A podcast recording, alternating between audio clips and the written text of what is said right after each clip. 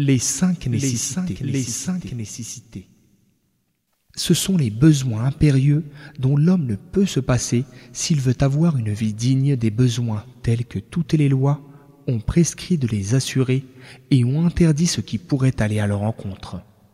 L'islam s'est donné pour objectif d'y veiller et d'en prendre soin afin que le musulman vive en ce monde en paix et en sécurité et qu'il puisse œuvrer pour sa vie présente aussi bien que pour sa vie future, mais aussi afin que la société musulmane vive comme une nation unique dans la cohésion et la solidarité mutuelle, tel un corps unique qui, pour se solidariser avec un membre endolori, est tout entier affecté par la fièvre et l'insomnie. Les préserver, ces besoins, peut se faire de deux manières. Premièrement, les satisfaire et en prendre soin. Deuxièmement, les protéger des mauvais agissements et des défaillances. Premièrement, la religion. C'est la question la plus importante, celle pour laquelle Allah a créé les hommes et pour laquelle il a envoyé des messagers afin de la transmettre et en prendre soin conformément à la parole divine ولقد بعثنا في كل أمة رسولا أن اعبدوا الله واجتنبوا الطاغوت Nous avons envoyé dans chaque communauté un messager pour qu'il leur donne Adorez Allah et abandonnez les faux dieux. Tarot. Verset 36 de la sourate Les Abeilles.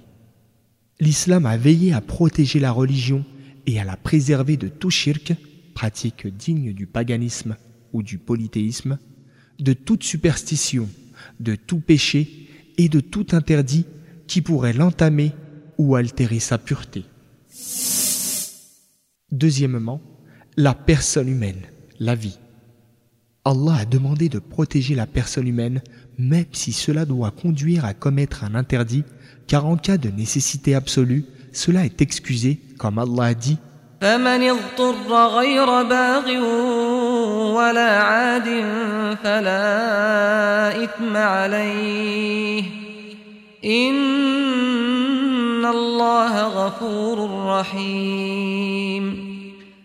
Celui qui est contraint par une nécessité vitale d'enfreindre l'interdit et qui en cela ne recherche ni la transgression ni l'excès n'a pas de péché.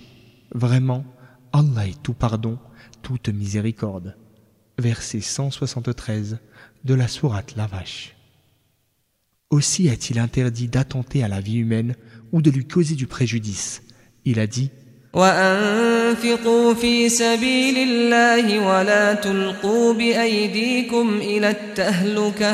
Ne vous précipitez pas de vous-même vers votre propre perte. Verset 195 de la sourate La Vache. Il a détaillé les sanctions et les peines qui dissuadent de s'en prendre injustement aux gens, quelle que soit leur religion. En effet, Allah exalté soit-il a dit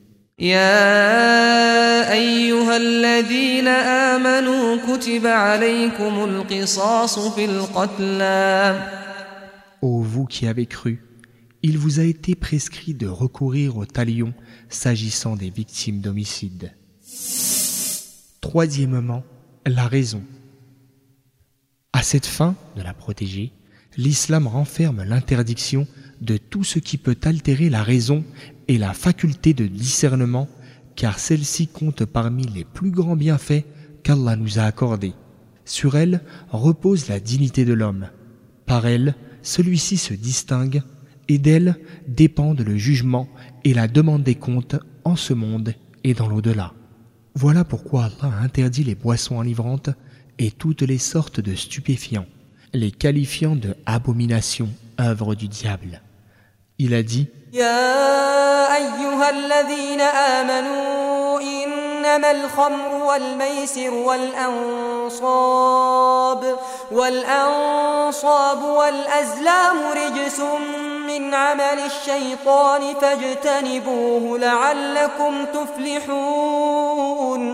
Ô vous qui avez cru, sachez que le vin, le jeu de hasard, les bétiles et les flèches divinatoires ne sont qu'une abomination d'entre les œuvres du diable.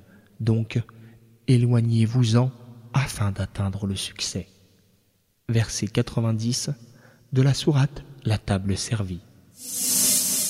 Quatrièmement, la perpétuation de l'espèce par la reproduction.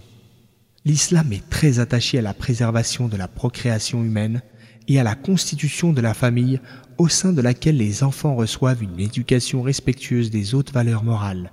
Cet attachement apparaît à travers nombre de prescriptions, parmi lesquelles l'islam incite à se marier, à rendre le mariage facile et à ne pas exagérer les dépenses engagées dans sa célébration. Allah exalté soit-il a dit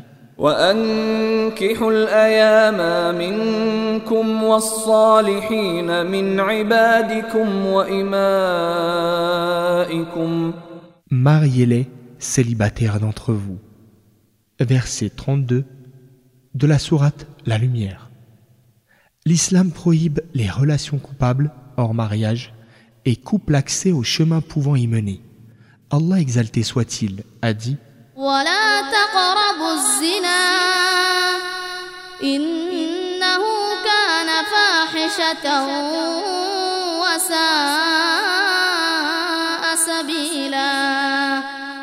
Ne vous approchez pas de la fornication, car c'est vraiment une turpitude et quelle voie détestable. L'islam a interdit de porter des accusations contre les gens en ce qui concerne leur naissance et leur honneur, faisant de cela un péché grave et prévoyant une peine spécifique en ce monde pour celui qui s'en rendrait coupable, en plus de ce qu'il subira de châtiment dans le delà. L'islam enjoint à l'homme et à la femme de préserver leur honneur et considère même comme martyr dans le sentier d'Allah celui qui est tué en voulant protéger son honneur ou celui de sa famille. Cinquièmement, les biens. Dans le but de protéger les biens, l'islam impose aux musulmans de travailler afin de gagner sa vie. Il a permis les transactions, les échanges, le commerce. Toujours pour leur préservation, il interdit le prêt à l'intérêt, le vol, la fraude, la tromperie et s'approprier de façon indue les biens des gens. Le Coran formule des menaces et promet les pires punitions à l'encontre de celui qui accomplit ces méfaits. La protection de l'honneur et de la progéniture est un des grands objectifs de la législation islamique.